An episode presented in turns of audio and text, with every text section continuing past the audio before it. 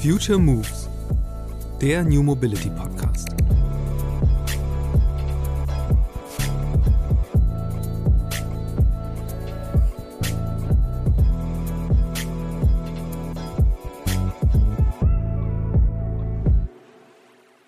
Wenn wir nicht critical wären, dann ähm, hätten wir wahrscheinlich wenig Mehrwert im Vergleich äh, zu einfach einer Beratung.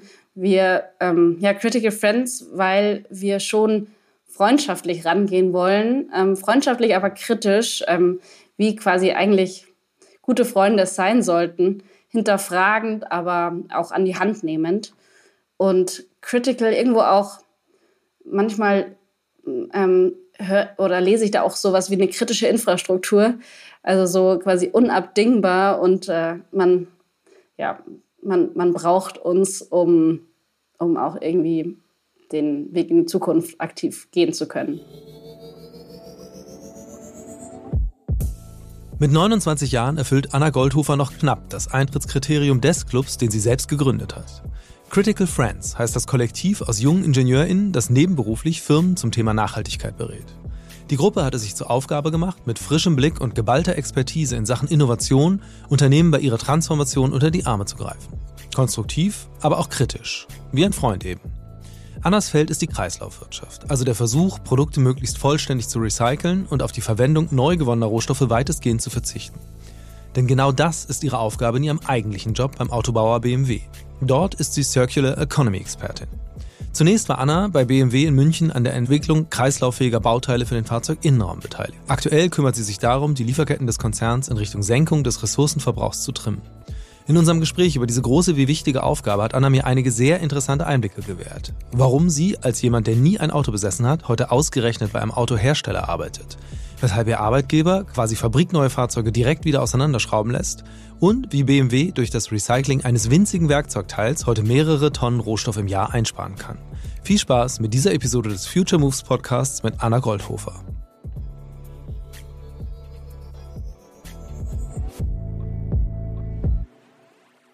Hallo Anna, ich freue mich sehr, dass du im Podcast bist. Hallo Christian, danke für die Einladung. Du bist Expertin für Kreislaufwirtschaft. Äh, das ist das Ziel, das dein Arbeitgeber BMW ausgerufen hat, speziell in der Autobranche zu etablieren. Auch an vielen anderen Stellen gibt es gerade ein starkes Bemühen, Wirtschaft in diese Richtung auszurichten. Ähm, woher kommen wir eigentlich und was sind die Herausforderungen auf dem Weg dahin? Ja, sehr gute Frage. Also Kern einer Kreislaufwirtschaft ist im Endeffekt der verantwortungsvolle Umgang mit den Ressourcen unseres Planeten. Und woher wir aber kommen, ist irgendwo ein lineares Wirtschaftssystem. Ähm, und in dieser heutigen Linearwirtschaft werden ja im Endeffekt Rohstoffe, wir kennen es alle, gefördert, verarbeitet, verwendet, aber dann schnell auch wieder entsorgt und oft thermisch ja. verwertet. Das heißt, die meisten heutigen Produkte ähm, werden aus Primärrohstoffen produziert, also Rohstoffen, die, die durch Entnahme aus der Natur gewonnen werden, zum Beispiel Kohle, Eisenerze, Erdöl, Erdgas. Und es geht natürlich ja, einher mit verschiedenen Herausforderungen. Das heißt, der Wandel zu einem klimaneutralen Wirtschaftssystem führt zwangsläufig über eine Kreislaufwirtschaft. Ja. Und äh, Kreislaufwirtschaft, also vielleicht nochmal erklärt, bedeutet, dass wir Ressourcen schonen und CO2-Emissionen in allen Wertschöpfungsstufen verringern. Das heißt auch, dass wir Materialien und Energiekreisläufe schließen, die Material- und Produkteffizienz steigern und ja irgendwo auch die Lebenszyklen verlängern. Könnte man dann eigentlich sagen, das ist so eine Art zu, zu Ende gedachtes Recycling oder muss man das voneinander abgrenzen? Ja, ähm, Recycling ist auf jeden Fall ein Kernelement, sage ich mal, der Kreislaufwirtschaft.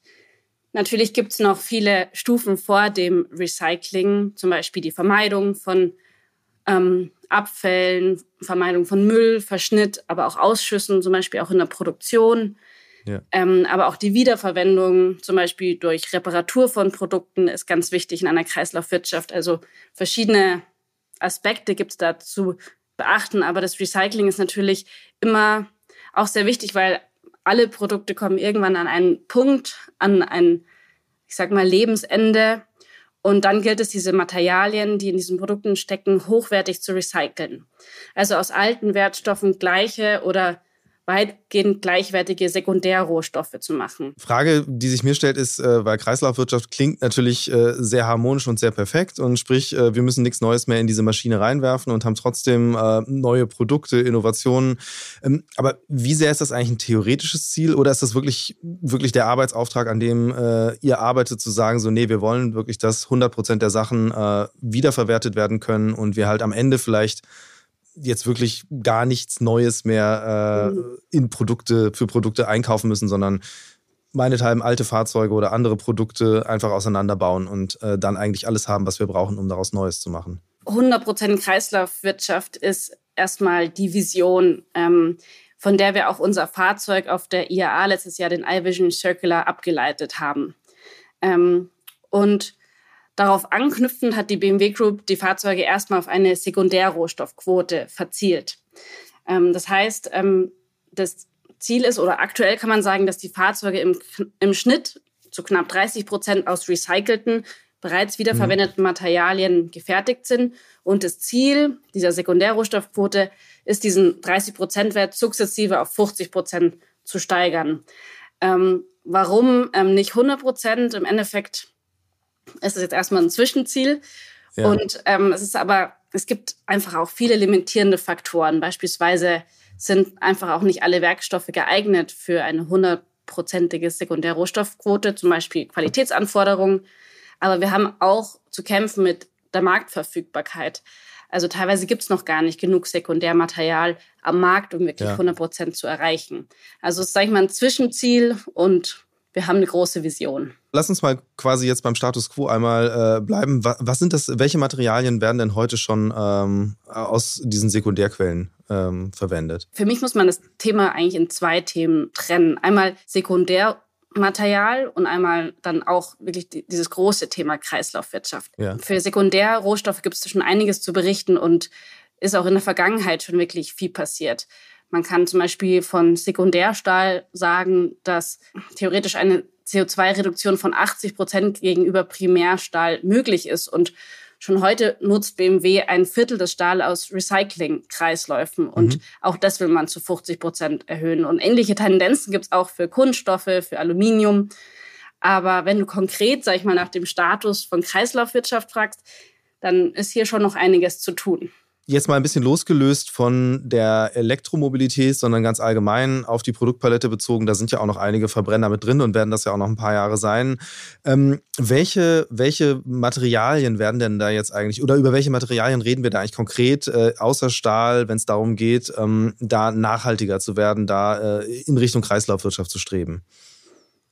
Naja, wir reden im Endeffekt über die Haupt CO2-treibenden Materialien und oder die Hauptmaterialien auch im Fahrzeug. Das ist neben Stahl, Aluminium und Kunststoffe, auf allen voran Polypropylen. Aber wir reden auch ähm, über Kupfer und über kritische Materialien im Hochvoltspeicher ganz stark. Also ist eigentlich schon ein Blumenstrauß. Ähm, und da schaut man sich an, was der Gewichtanteil im Fahrzeug ist und was der CO2-Footprint pro Kilo vom Material ist und kommt dann eigentlich recht schnell auf durch einfach reine Kalkulatorik auf, auf die Hauptbeitragsleister ähm, in so einem Fahrzeug.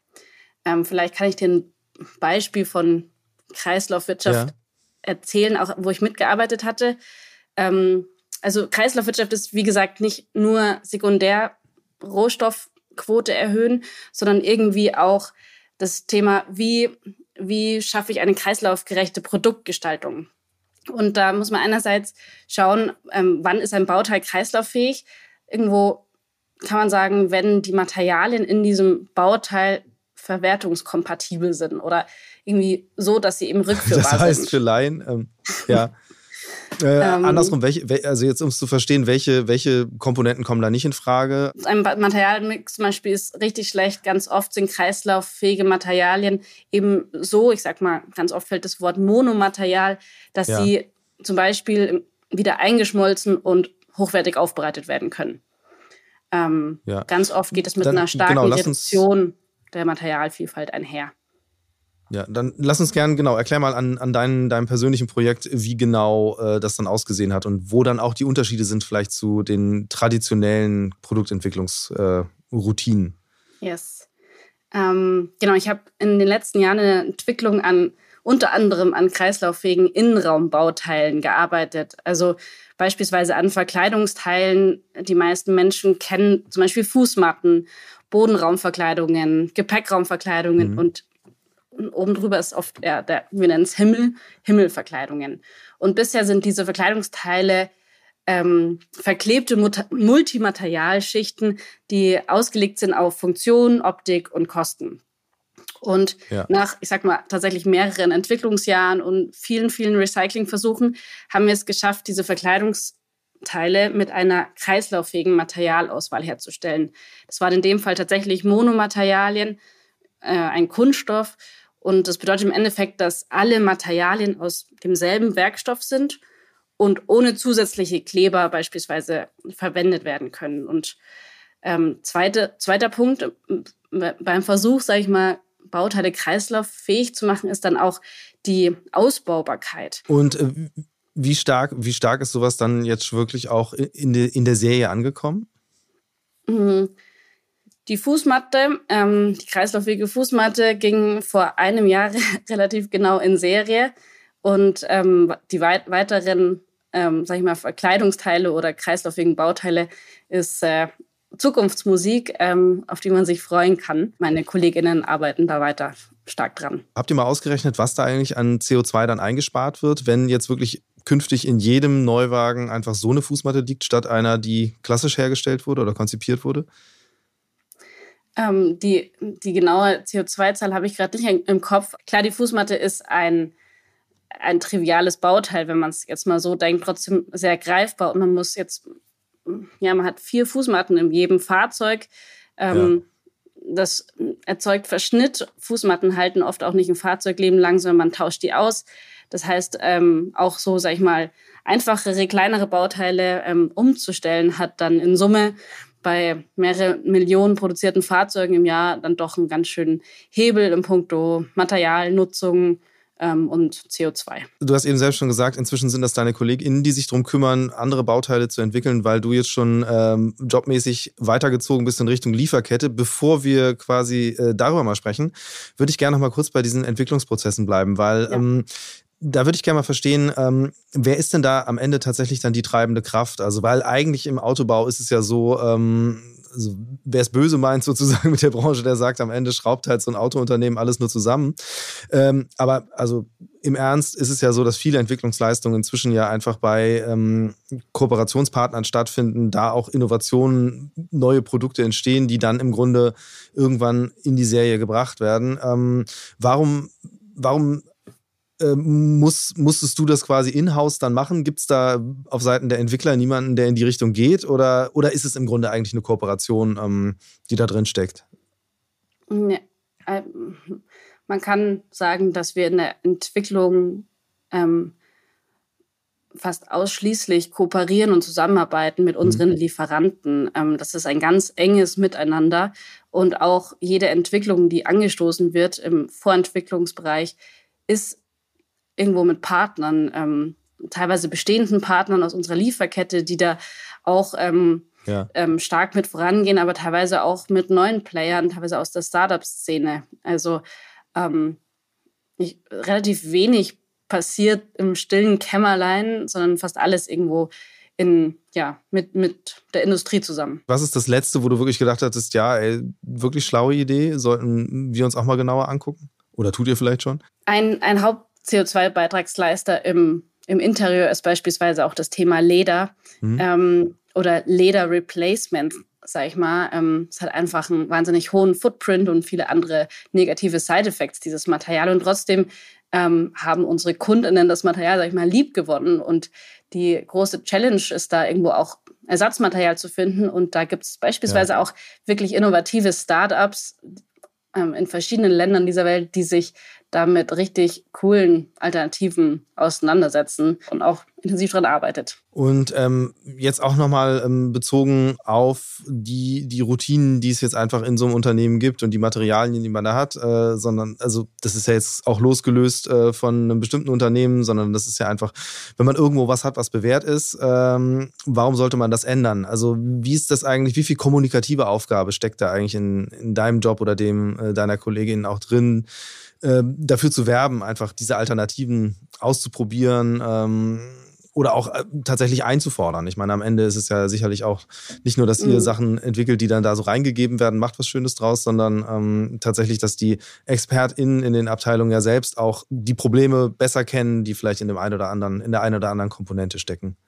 Ja, ähm, ich, äh, da hast du einen guten Punkt angesprochen. Ich denke, dieses Thema ähm, Mitnehmen auf den Weg ist, ist ganz essentiell. Ähm, ich denke, als, als sag ich mal, Firma ist es immer gut, sich klare Ziele auch von oben zu stecken, messbare Ziele, KPIs, in denen auch ähm, ähm, alle Bereiche gemessen werden können und sich ausrichten. Aber dann ist da natürlich auch noch ganz viel persönliche Arbeit, sag ich mal. Weil ja. im Endeffekt eine Kreislaufwirtschaft bedeutet ja auch eine komplette strukturelle Transformation der Wirtschaft. Und Veränderung bedeutet ja irgendwie auch immer ein Loslassen von Alpen und ganz oft ist es ja irgendwo auch ein bisschen schmerzhaft und klar gibt es da Widerstände. Das ist teilweise feinstes Change Management und ja. trotzdem bin ich irgendwo überzeugt, dass das alles nur gemeinsam erreichbar ist, wenn wirklich alle an einem Strang ziehen und dann das irgendwo auch als Chance sehen. Ja, und andersrum sind das Sachen, die jetzt bei dir überhaupt auch ankommen, also wie die KundInnen darauf reagieren. Also, weil in der Mode ist es ja wirklich inzwischen ein richtig starkes Verkaufsargument zu sagen, hier wird bewusst mit Ressourcen umgegangen. Trifft es auf die Automobilbranche inzwischen auch schon zu? Ja, wir sehen schon oder wir sind der Überzeugung, dass man sagt immer Premium und Nachhaltigkeit zusammengehört und ich bin der Überzeugung, dass man Kundinnen mit hochwertigen, attraktiven Produkten schon überzeugen kann. Ich bin trotzdem auch dagegen, dass sämtliche Verantwortung in Bezug auf nachhaltigen Konsum bei Konsumentinnen liegt. Ich glaube schon, dass die Verantwortung eigentlich bei den herstellenden Unternehmen liegt, was für Produkte, was für ein Portfolio angeboten wird. Ähm, ja. Und, und ja. Ähm, das ist, glaube ich, auch tatsächlich, also man sieht es ja jetzt am Beispiel von BMW, äh, dass dieses Bewusstsein ähm, da formuliert wird. Und äh, jetzt lass uns mal eben langsam auf dieses Thema Lieferkette kommen, weil da wird, glaube ich, nochmal die Komplexität äh, nochmal anders deutlich. Ähm, dass es eben da auch reingetragen wird in dieses gesamte wahnsinnig komplexe Konstrukt, das ja hinter der Herstellung von so einem Fahrzeug steckt. Ähm, erzähl mal, was ist, dein, was ist deine Aufgabe aktuell? Genau, meine Aufgabe aktuell ist eigentlich nicht unbedingt äh, die Überzeugung von KundInnen, sondern eigentlich auch die Überzeugung und ähm, ja, die Überzeugung der Lieferkette, also sämtlicher Lieferanten, die bei uns ähm, im Portfolio stehen oder gerne ins Portfolio kommen wollen, äh, mitzunehmen auf diesen Weg. Und das ähm, tun wir einerseits ähm, auch durch ähm, Vorgaben in neuen Vergaben, dass irgendwo ähm, das mhm. einfach der Anspruch ist. Ähm, ähm, Andererseits ist dann natürlich auch ganz viel Fingerspitzengefühl gefragt und ähm, auch ähm, ja, Befähigung ähm, der Lieferkette bezüglich all dieser Themen. Kannst du das ein bisschen konkreter, äh, konkreter machen? Mal was, was heißt das, die Befähigung? Also was ist die Aufgabe dann äh, quasi von euch als Kunden, ähm, die, die Partner da äh, voranzubringen? Beispielsweise Schulungsprogramme. Also wir setzen Schulungsprogramme auf ähm, zu den Themen ähm, Nachhaltigkeit, CO2, Grünstrom, Kreislaufwirtschaft, äh, die auch unserem Lieferantennetzwerk zur Verfügung stellen. Ähm, das ist ein Punkt im Bereich Befähigung. Aber dann geht es natürlich auch um die Themen Verfügbarkeit ähm, am Markt und ähm, im Endeffekt die Kreislaufwirtschaft.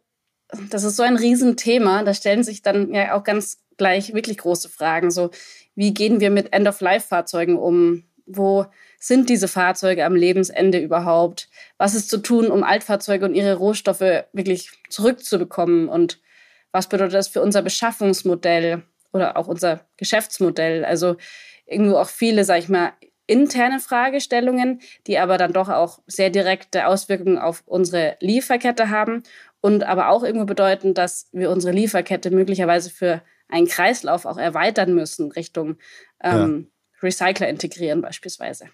Ja, dann lass uns doch mal ähm, genau darüber sprechen. Also was, was sind da so ähm, die Projekte, die du jetzt gerade selbst auch da vorantreibst, äh, beziehungsweise von denen du mitbekommst, wo du sagst, das ist, das sind jetzt die Beispiele, wo du jetzt sagen würdest, das sollte auf jeden Fall Schule machen in der Branche, weil hier halt wirklich ein Effekt erzielt wird. Ja, ähm, vielleicht starte ich mal mit ähm, Schließen der Kreisläufe, also Closed Loop im eigenen ja. Produktionsnetzwerk. Das ähm, ist ja, man muss ja quasi erstmal vor der eigenen Tür kehren. Klar. Und ein ähm, greifbares Beispiel für mich ist da die Rückführung von Wolfram. Ähm, das ähm, ist so vor einem Jahr äh, etabliert worden bei uns. Ähm, nicht durch mich, sondern durch eine Kollegin, aber es ist, äh, finde ich, ein ganz greifbares Beispiel. Wolfram-Bits sind ähm, auf Bohr- und Fräseinsätzen vorne drauf. Man kennt das so ein bisschen vom Akkuschrauber, das ist bloß in groß. Mhm. Ähm, sind vorne diese Bits, die sind aus Wolfram, weil Wolfram einfach ein sehr festes, äh, hartes Material ist und trotzdem auch einhergeht mit ähm, verschiedenen Kritikalitätsthemen. Ähm, ja, und Seit ähm, einiger Zeit sammeln wir in all unseren Werken in Deutschland und Österreich diese äh, Wolfram-Bits. Ähm, klingt trivial, hat man aber davor nicht gemacht.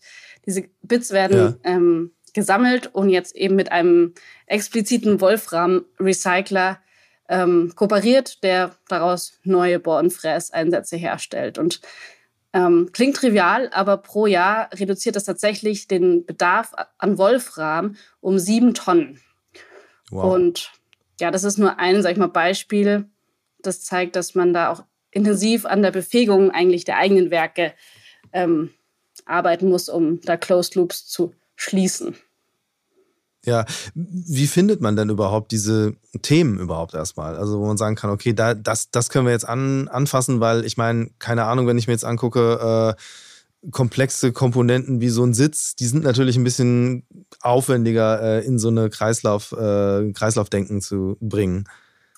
Ähm, eigentlich durch aufmerksame ähm, KollegInnen einerseits, ähm, auch in den Werken ähm, gibt es ja verschiedene Programme zur Einbringung von Ideen, aber ja. auch durch ähm, Vorschläge von Lieferanten wirklich ähm, innerhalb von Entwicklungspartnerschaften ähm, oder ja, aber im Endeffekt sind es immer Individuen, Menschen, denen das Thema wichtig ist, die was anstoßen ähm, und sagen, hey, das hat mich schon immer gewundert, warum machen wir das überhaupt so? Gibt es da nicht eine bessere Lösung? Und im Endeffekt sind es wirklich Individuen, denen Nachhaltigkeit irgendwie wichtig ist, die dann Dinge vorantreiben. Ja. Hast du da noch weitere Beispiele, äh, wo du sagst, das ist auch ein Thema, das wir uns jetzt dringend mal angucken wollen oder wo ihr das vielleicht auch schon tut? Ich kann dir vielleicht noch mal was ähm, zum Hochvoltspeicher, ähm, um unseren Loop hier zu schließen, ja.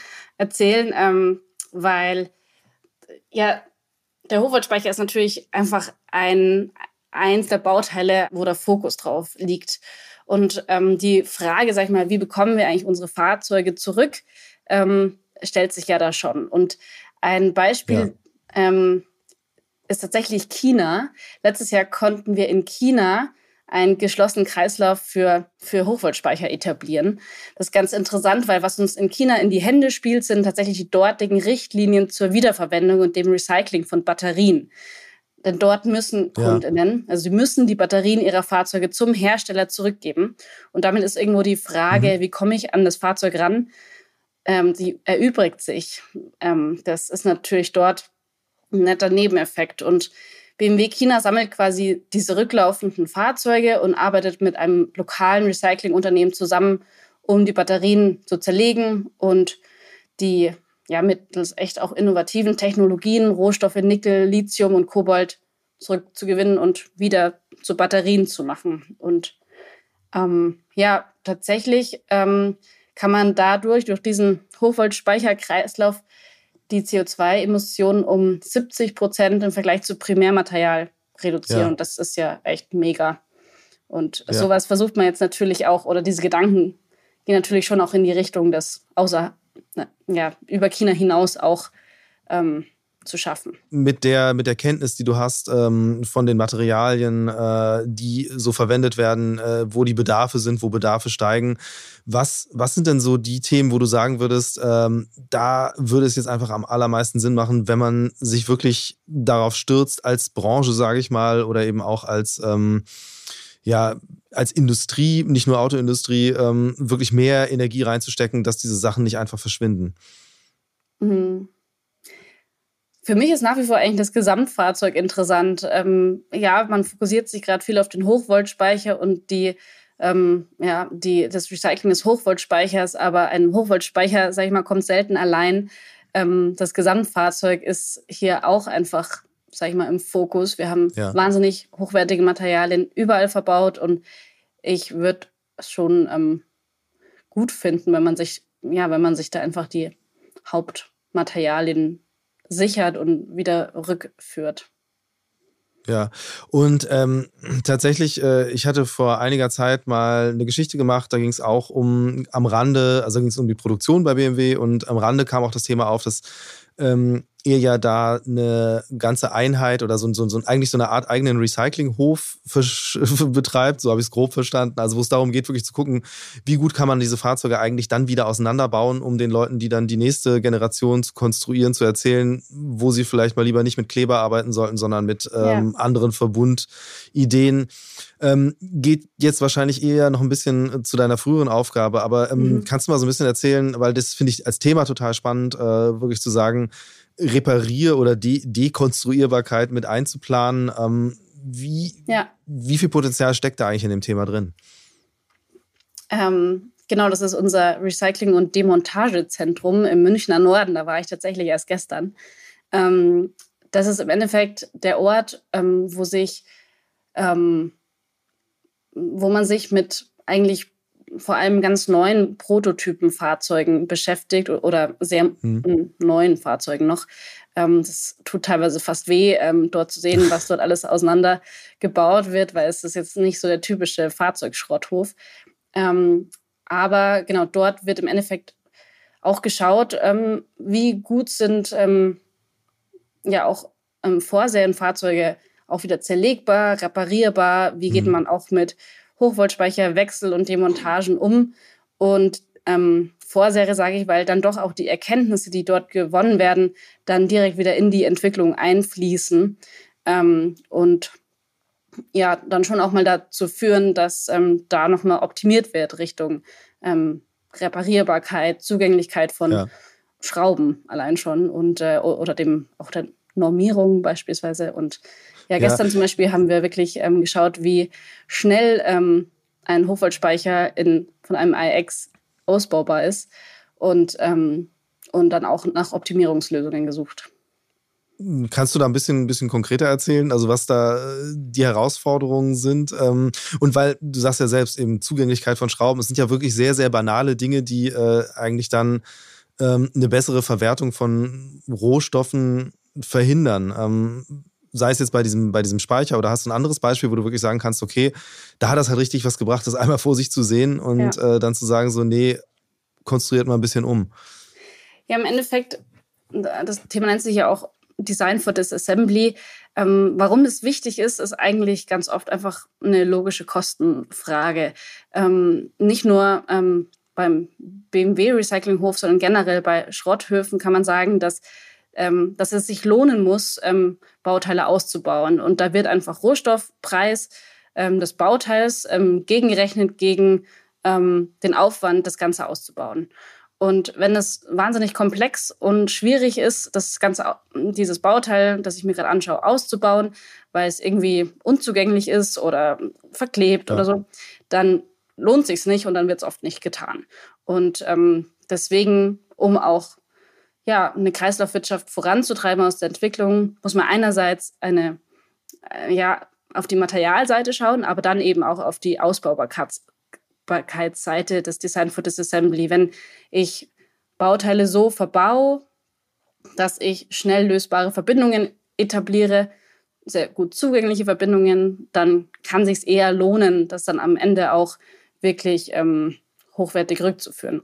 Aber natürlich werden wir in Zukunft nicht jedes Bauteil ausbauen. Ganz viel wandert auch heute in den Schredder und es gibt sehr hochwertige Schredder, die, ähm, die wahnsinnig auch gut im Sortieren sind, also Sortier- und Schredderanlagen, die, ja. ähm, die aber auch davon profitieren, wenn wir auf, ähm, auf eine Reduktion der Materialvielfalt setzen. Gibt es da eigentlich auch hm, tatsächlich so eine Kennzahl zu sagen, oder beziehungsweise erstmal, wie, viel, wie viele verschiedene Materialien stecken eigentlich in so einem Auto drin? Ja, mehrere hunderte. Also allein im, im Kunststoff sind es, äh, glaube ich, eine hohe dreistellige Zahl. Also ähm, ich habe, ich weiß sie nicht auswendig, aber wirklich mhm. wahnsinnig viele. Und es kommt ja dann auch noch, es sind ja nicht nur viele Materialien, sondern auch noch eine Vielzahl von verschiedenen Füllstoffen im Kunststoffbereich. Das ist alles einfach ähm, ja, eher auf Funktionen, Kosten, Design ausgelegt in der Zukunft. Und ja. diese Kreislaufwirtschaftskomponente ähm, kommt jetzt einfach mehr und mehr dazu. Und verstehe ich das richtig, aber eigentlich wäre dann eben auch eine wichtige Voraussetzung, einfach die, die Vielfalt der Materialien zu reduzieren. Also nicht nur bei einzelnen Bauteilen, sondern auch insgesamt? Insgesamt, absolut genau innerhalb eines Bauteils, aber natürlich auch insgesamt im Gesamtfahrzeug ähm, kann sich auch ein Verwerter ähm, oder ein Verwerter tut sich auf jeden Fall leichter, wenn, wenn er weiß, in einem BMW sind nur ähm, x, x verschiedene Materialien. Ähm, lass uns nochmal über ein, ein ich würde jetzt sagen, Nebenprojekt von dir sprechen. Du bist ja auch äh, Teil einer Initiative, die sich Critical Friends nennt. Ähm, so wie ich das verstanden habe, geht es darum, dass ähm, tendenziell eine jüngere Generation von ExpertInnen ähm, dort auch beratend tätig sind. Ähm, erzähl mal ein bisschen, was macht ihr da? Ja, äh, schön, dass du mich auch darauf ansprichst. Das ist äh, quasi meine, mein, mein zweites Ich ähm, ja, auch bei all dem Gesagten stellt sich ja im Endeffekt heraus, dass unser Wirtschaftssystem gleichzeitig irgendwo ähm, Teil des Problems und Schlüssel zur Lösung ist ähm, im Bereich Nachhaltigkeit. Und man sieht einfach, dass Unternehmen vor einer Vielzahl von Herausforderungen ähm, stehen und teilweise auch neue Perspektiven nötig sind. Und darum, ja, ich und ähm, auch viele andere sind irgendwo der Überzeugung, dass es äh, junge Menschen sind, die diese Perspektiven am leidenschaftlichsten mitentwickeln. Junge Menschen sind wichtige SpezialistInnen unserer Zeit und teilweise zu wenig gehört. Und mhm. ähm, ja, ich habe irgendwo auch gemerkt, wie anstrengend es sein kann, bestehende Strukturen aufzubrechen und dass man eigentlich, um da nicht müde zu werden, sage ich mal, gleichgesinnte Leute braucht. Und genau aus dem Gedanken haben wir Critical Friends gegründet. Ähm, Critical Friends bündelt und befähigt junge kritische DenkerInnen, SpezialistInnen eigentlich in einem Kollektiv. Wir sind ja. mittlerweile 20 wahnsinnig tolle Critical Friends. Ich bin wirklich Fan von äh, allen, von jedem, jeder Einzelnen. Aus welchen Bereichen Unser kommen? Impact liegt im Endeffekt darin, weitere Perspektiven, Wissen und Lösungen ähm, in kleine und mittelständische Firmen zu bringen, beispielsweise durch Keynotes, Workshops, aber auch durch Reverse Mentoring-Programme. Und, ja, aus ja. welchen Bereichen kommen, kommen die Leute da? Äh, ist das alles äh, Schwerpunkt Autobranche oder ist, nee. wie breit ist das aufgestellt? Ganz bunt. Ich bin die Einzige aus der Automobilbranche. Ähm, wir versuchen möglichst äh, ein, ein möglichst diverses Kollektiv zu bauen. Es sind auch ähm, noch viele Studierende dabei, ähm, aus verschiedensten Hintergründen, ähm, privaten Hintergründen, aber auch Bildungshintergründen, aber mhm. alle irgendwo aktiv im Bereich Nachhaltigkeit mit klaren Messages und, ähm, und Meinungen, ähm, die irgendwo ähm, gehört werden sollten. Und ja. Wie funktioniert das dann? Also ruft ihr dann äh, sozusagen aktiv an bei einem Mittelständler und sagt, hier, äh, wollt ihr euch das mal anhören? Oder gibt es da tatsächlich auch schon eine Nachfrage von Leuten, die dann auf euch zukommen? Oder ist das alles Mund-zu-Mund-Propaganda? Ähm ähm, bisschen, bisschen alles. Ähm, Im Moment ist viel ähm, äh, Mundpropaganda. Ähm, wir, ähm, wir haben ein recht breites Netzwerk über eigentlich das Kollektiv alleine ähm, und irgendwo auch eine gewisse Präsenz, einfach weil wir, sag ich mal, bei der Vielzahl von Herausforderungen ähm, der Industrie heutzutage ähm, einfach eine interessante auch Perspektive und Lösung, nicht Lösung, aber eine Perspektive bieten. Ja. Und ähm, ja, wir sind eine G-GmbH, also eine gemeinnützige GmbH, generieren auch die Hälfte unserer Einnahmen aus Spenden.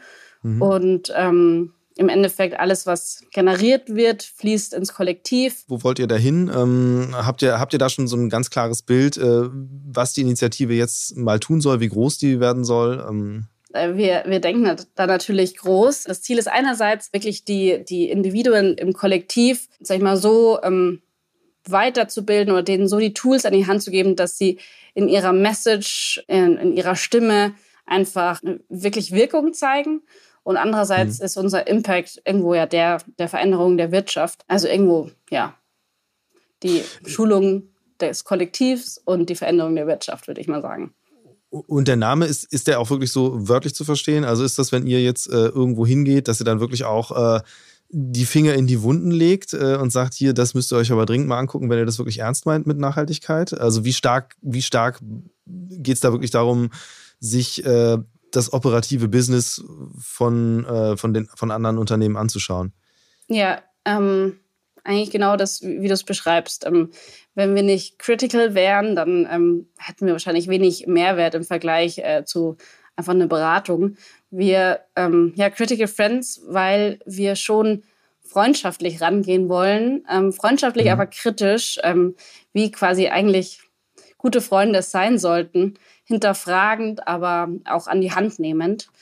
Und critical irgendwo auch manchmal ähm, hör, oder lese ich da auch sowas wie eine kritische Infrastruktur.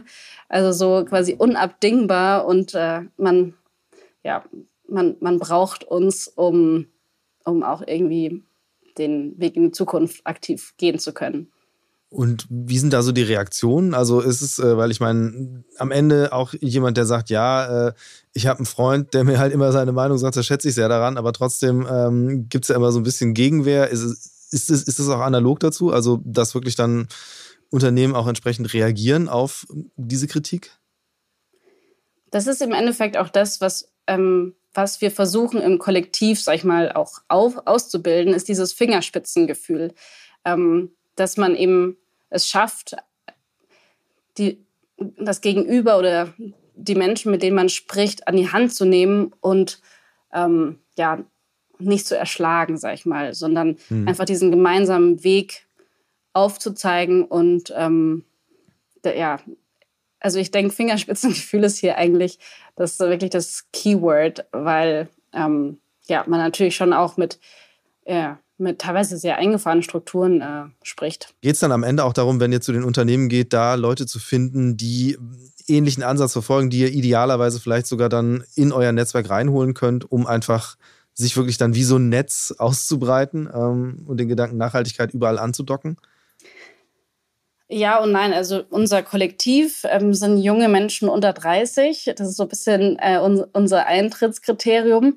Und die Firmen, ähm, auf die wir zugehen, ähm, ähm ja, müssen schon irgendwo offen sein, uns ähm, auch ähm, reinzulassen, sag ich mal. Mhm. beispielsweise halten wir auch Strategie-Workshops. da geht es dann oft darum, eine Strategie einer Firma ähm, nochmal durchzusprechen oder zu challengen und einfach unsere Gedanken einzubringen und ja. ob dann diese Firma das irgendwie implementiert, umsetzt oder überhaupt ähm, ja, wahrnimmt, ist dann irgendwo deren Aufgabe, sondern wir sind eher nur so Impulsgebende ähm, mit schon auch spezialistischem Hintergrund.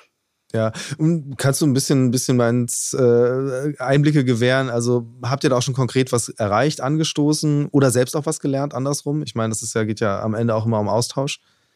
Ähm, ja, ähm, genau, vielleicht beispielsweise dieser Strategie-Workshop war ein ganz tolles Event. Wir waren fünf, als fünf Critical Friends eingeladen ähm, bei einer ähm, Firma aus der Medizinbranche, ähm, mhm. ja, denen ihre Strategie zu challengen. Und ähm, die hatten sich schon wahnsinnig viel Gedanken gemacht, so ähm, wo die Firma stehen möchte, so in fünf Jahren. Und wir durften ähm, das mal challengen auf, äh, wir fokussieren uns da immer auf die ähm, vier Ps, äh, Planet, äh, Product, People, Profit. und schauen irgendwo auch ganz vor allem auch hin, ob das Thema Planet irgendwo mhm. ähm, mit adressiert wird. Aber wir lernen auch, klar, wir, wir lernen wahnsinnig viel. Auch innerhalb des Kollektivs gibt es ähm, Cluster, ähm, also innerhalb des Kollektivs trifft, trifft man sich in klar, kleineren Gruppen. Ich zum Beispiel bin im Circular Economy Cluster, da ähm, arbeiten wir an, ja, sag ich mal, wie Kreislaufwirtschaft aus verschiedenen Blickwinkeln ausschauen könnte und ähm, veröffentlichen da auch in unserem Magazin immer wieder Themen dazu. Ja, wie, viel, wie viel Zeit fließt da eigentlich rein? Also es ist ja am Ende wahrscheinlich eine Aufgabe, die jeder von euch auch Fulltime machen könnte. Könnte ja. Ähm, ähm, meine KollegInnen ähm, bei Critical Friends machen das teilweise auch äh, Fulltime. Ich mhm. eher ähm, nebenbei. Ähm, aber es kommt natürlich auch darauf an, wie stark jetzt das Kollektiv wächst. Ähm, wir bekommen auch richtig viele Bewerbungen rein, um Critical Friend zu werden. Das ist ganz schön und vielleicht auch hier der, der Aufruf. Äh, ähm, schaut doch gerne mal auf unserer Website vorbei. Ähm, falls, ja, wir freuen uns über Bewerbungen, aber auch Support ähm, von Unternehmen. Ähm, das können wir gerne, äh, also würde ich gerne unterstützen, weil ich den Ansatz äh, nicht nur charmant, sondern auch total sinnvoll finde, wirklich auf so einer eben so einer, so einer kritisch-freundschaftlichen Ebene eben sich äh, mal die eigenen Dinge anzugucken, ähm, weil es ja doch äh, eben eine, eine ja, Empa Empathie reinbringt, vielleicht sogar in äh, Transformationsprozesse, die man jetzt weniger hat, wenn man sich wirklich rein technisch äh, mit den Dingen befasst. Ähm, ich würde gern zum Schluss des Podcasts noch auf eine Rubrik kommen. Und zwar ist es der Mix der Woche. Da geht es darum, dass ich mit meinen GästInnen darüber spreche, wie sie selbst sich im Alltag von A nach B bewegen. Ähm, ja, wie sieht dein Mix der Woche aus? Wie ich mich von A nach B bewege. genau, also deine, deine allgemeine Mobilität, äh, sei es zur Arbeit oder auch in der Freizeit. Ähm, ich nutze eigentlich vor allem mein Fahrrad. Ähm, ich habe gar kein Auto. Ich wohne aber auch in der Innenstadt und ähm, nicht, so nah, äh, nicht so weit weg von, von meinem Büro. Also ich, ich, ich radel in die Arbeit und nutze sonst, vor allem jetzt im Winter, eigentlich die Öffis. Die U-Bahn ist in München äh, eigentlich sehr zuverlässig. Und ähm, ja, ich versuche nicht mehr zu fliegen. Ja. Ähm, die letzten Jahre waren geprägt von Europa, Urlauben. Ähm, mhm. Aber ganz ausschließen kann ich das natürlich äh, nicht für die Zukunft. Aber ähm, ich, ich, versuche mich da auch klimaoptimiert ähm, zu bewegen. Ja, wie, wie, wie ist das eigentlich äh, im Job? Äh, sind das dann auch Gedanken, weil es ist ja tatsächlich nicht so einfach, äh, die, das Fliegen zu reduzieren in manchen Tätigkeiten, gerade wenn du sagst, äh, du beschäftigst dich mit Lieferketten. Das heißt ja im mhm. Zweifel auch, ähm, dass man jetzt nicht nur mit Unternehmen aus Oberbayern zu tun hat, sondern auch welchen, die weiter weg beheimatet sind. Ähm, bist du beruflich da auch bestrebt, einfach Sachen dann digital zu machen oder äh, wie stark ist da überhaupt der Handlungsspielraum, den man hat, jetzt einfach äh, Zeit zu investieren? Also jetzt ja. kleine Klammer auf, weil es gibt ja durchaus ähm, schon einige Menschen, die das sehr offensiv äh, betreiben, zu sagen, so, nee, ich reise mit dem Zug auch zu Business-Terminen, auch wenn ich dann irgendwie 20 Stunden unterwegs sind, äh, mhm. bin. Ähm, braucht man viel Idealismus für, aber die entsprechende Zeit, aber natürlich auch das Commitment vom Arbeitgeber. Ähm, wie sieht das bei dir aus, wenn du jetzt beruflich ähm, dich fortbewegst? Ja, also ich habe eigentlich im, im mein, ähm, in meinem Job oder auch in meinem letzten Job primär mit äh, Lieferanten aus, äh, also innerhalb Europas zu tun gehabt, ähm, die ich eigentlich mit Zug gut erreichen konnte oder auch ähm, ähm mit, mit, Dienstfahrzeugen. Ähm, angenommen, ja, jeder Job ist anders. Also ja. übersees äh, wird, man das ähm, schwierig hin, hinbekommen in äh, im ordentlichen Zeitrahmen. Aber ich schaue da schon stark drauf und ähm, europäische Flüge ähm, vermeide ich. Und ich bin eigentlich auch ganz froh ähm, über unser 1A-Zugnetzwerk. Ähm, ja. Und auf Zugfahrten kann man da noch wunderbar arbeiten. Ähm, eigentlich ähm, finde ich, lässt sich das inzwischen ganz gut lösen. Ja, hast, hast du jemals ein Auto besessen eigentlich? Nee, ich habe noch nie ein Auto besessen. Finde ich auch einfach in der Stadt oder anders gesagt, in der, in der Stadt ähm, ist es einfach nicht so nötig. Da ist natürlich jede Lebensrealität auch anders. Ähm, ich habe bisher, ich bin auf dem Land aufgewachsen, aber ja. ähm, dann auch recht schnell in, in die Stadt gezogen. Darum habe ich es nie gebraucht. Ich nutze schon ShareNow und Carsharing-Anbieter immer mal wieder, aber auch da ähm, nervt mich dann die Parkplatzsuche so sehr, dass ich dann das nächste Mal doch wieder die U-Bahn nimm. Ja, was, was hat dich eigentlich dazu gebracht, äh, zu einem Autohersteller zu gehen, wenn du eigentlich ja schon eine gewisse Distanz zu dem Produkt hast? Also einfach, oder sagen wir mal, nicht Verwenderin bist? Ähm, ich bin eigentlich ähm, Fan von BMW geworden durch den i3, den BMW i3, ähm, mhm. den wir im Studium stark behandelt hatten. Da ging es auch viel um Carbonfasern bei mir im Studium und äh, ja, um einfach nachhaltige auch Produktentwicklung oder, oder Rohstoffe. Und ähm, das Konzept, sag ich mal, das 360-Grad-Konzept vom BMW i3 hat mich damals ganz schön fasziniert und begeistert. Und ich würde sagen, dass ähm, dieses Fahrzeug irgendwo für mich der Grund war, warum ich BMW cool fand ähm, und ähm, mich da bewerben wollte. Und ähm, bin dann auch über verschiedene Studierendentätigkeiten immer tiefer reingerutscht.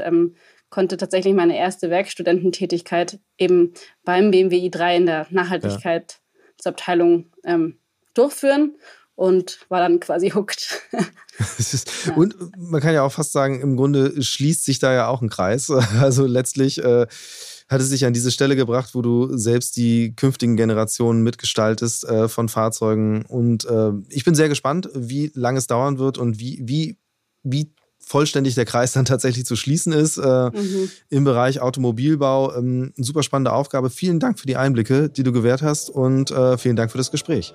Danke, Christian. Hat Spaß gemacht.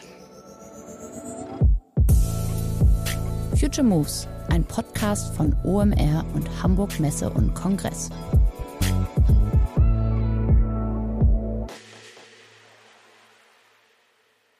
Dieser Podcast wird produziert von Podstars bei OMR.